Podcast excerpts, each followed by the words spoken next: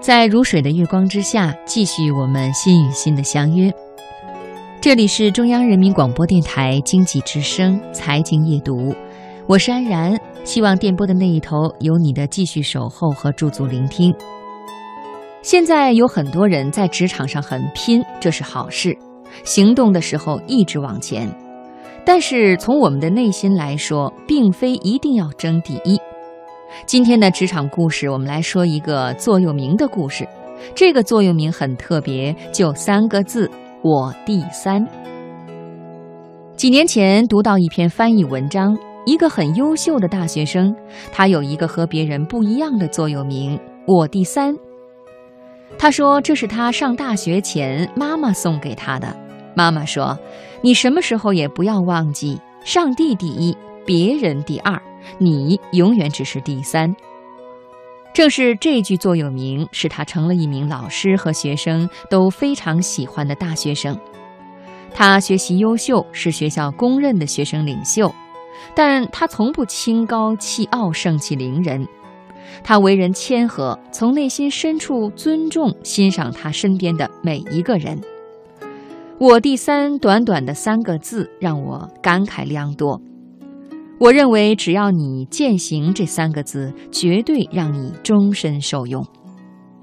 或许有人并不赞同这样的观点。我第三，难道你就不能争第一吗？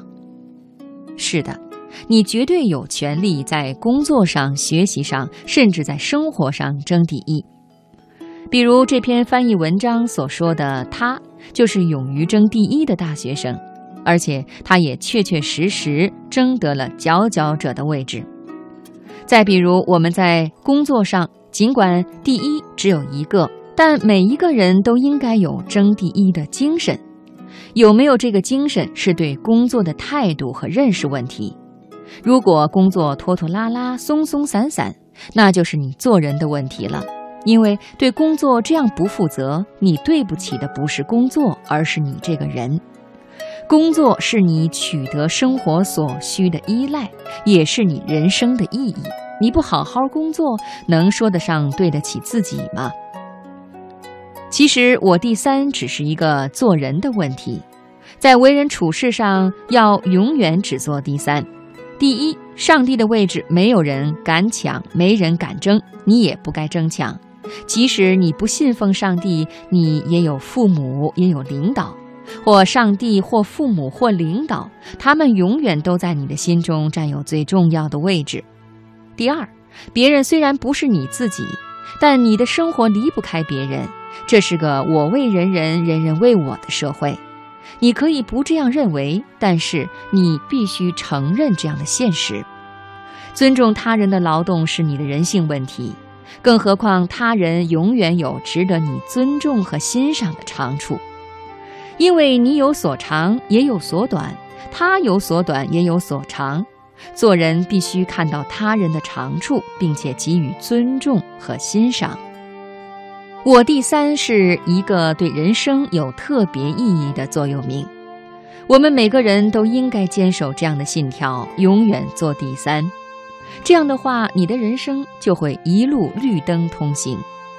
我第三是做人的原则，也是做人的品格。你尊重别人，就会赢得别人的尊重；你欣赏别人，你也会被别人欣赏。你在桥头看风景的时候，你也成了别人的风景。